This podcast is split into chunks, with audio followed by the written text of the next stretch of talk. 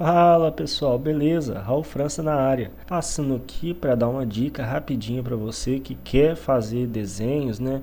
É, e quer trabalhar com isso. Então, o que que acontece? É, uma dica que eu dou é sempre que você for fazer algum desenho para alguém, né?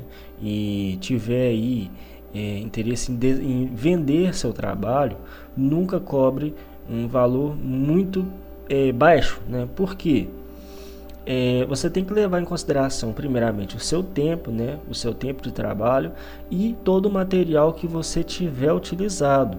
Então, por exemplo, ah, suponhamos meu meu tempo aí eu gastei dois, três, gastei uns três dias para fazer, né?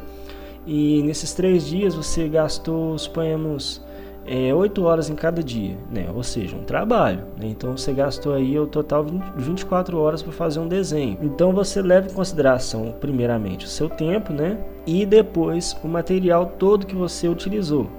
Né? É, por exemplo, eu utilizei, suponhamos, uma dentro de uma caixa de lápis de cor utilizei lá um lápis preto inteiro né?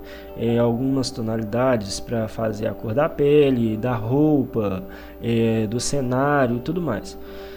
E você vai botar isso tudo na ponta do lápis né? Então você sempre joga é, 200% do valor total né? então é, se eu jogasse 100% seria na verdade o tempo né, gasto então não seria lucro. Então você sempre joga 200%, porque é o dobro do que você gastou, tanto de tempo quanto de material. Mas é claro que isso é só uma dica, né? E, e assim, então por exemplo, suponhamos seu dia valha, valha 60 reais, né? um exemplo. Então você gastou aí 3 dias é, de 180 reais, né? Mais material, ok. Suponhamos só de material eu gastei aí mais 20 reais. Né? Então 180, 200 reais. É, você poderia jogar aí 200%. Ah, mas 200% é muito, então joga 150%, né? Você jogaria 100 reais a mais no, no valor do tempo e do material. Então o desenho estaria por 300 reais. É um valor caro? Não, é até barato.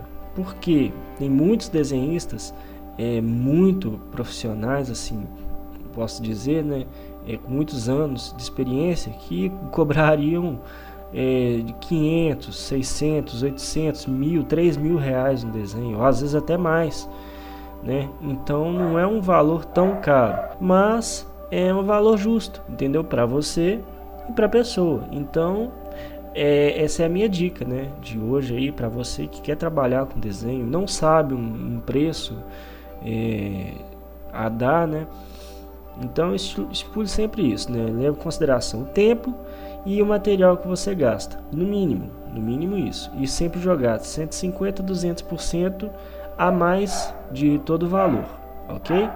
Então no mais é isso, muito obrigado aí para quem escutou esse áudio, né? Um áudio cast aí, nosso primeiro audiocast. E é isso aí, gente. Muito obrigado e até a próxima.